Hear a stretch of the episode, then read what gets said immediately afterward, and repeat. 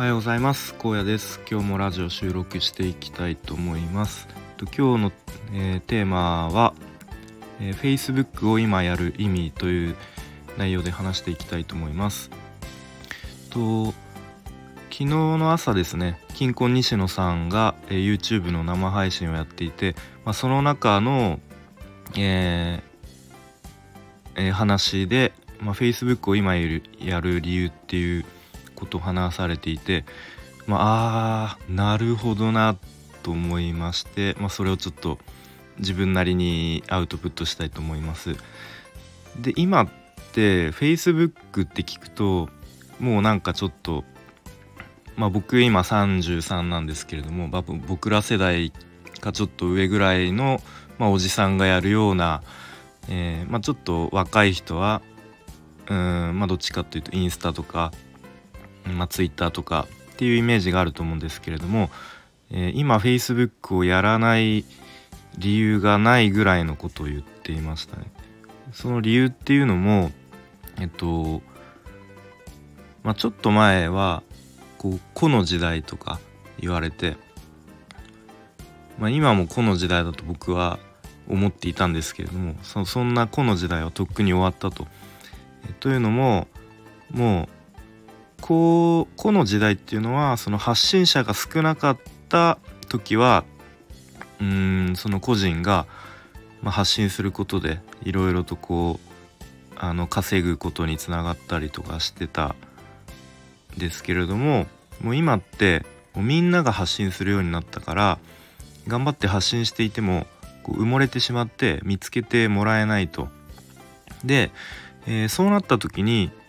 今度こうではなくこの時代か集落の時代に今はなっていると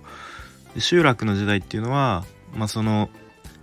なかなか個人では見つけられ見つけてもらえないので、うん、そうなるとこう人と組んで組む必要が出てきたとでそうなった時に、えー、まあ Facebook って、まあ、基本的に実名で、まあ、顔は出す出さない自由なんですけれどもこう人と組むとなった時に、えー、例えば匿名で、えー、顔出しもしてない人、えー、一方で、まあ、実名で、えまあ、顔も出している人どちらと組むかっていうとまあ明らかに後者の方が、まあ、信頼できるよねということを言っていましたね。で僕は今でも個の時代だとなんかぼんやりと思っていたのでもう個の時代はとっくの昔に終わっているということを言われていてああ全然時代についていけてないなっていうのを思いました。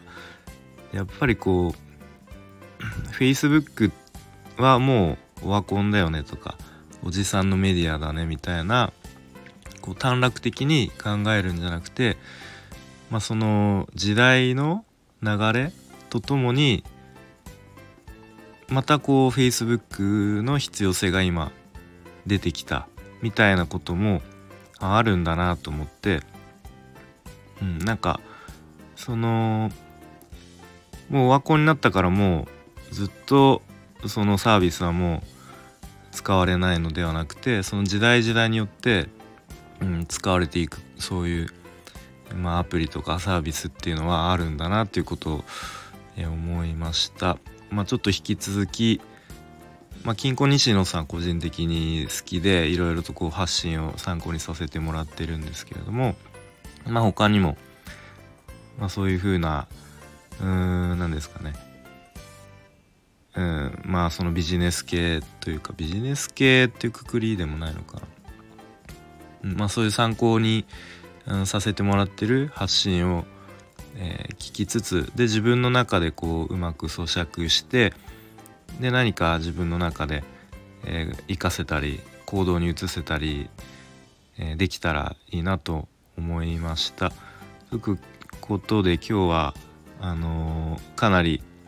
見切り発車で話しましたけれども、まあ、Facebook を今やる意味というテーマで話してきました。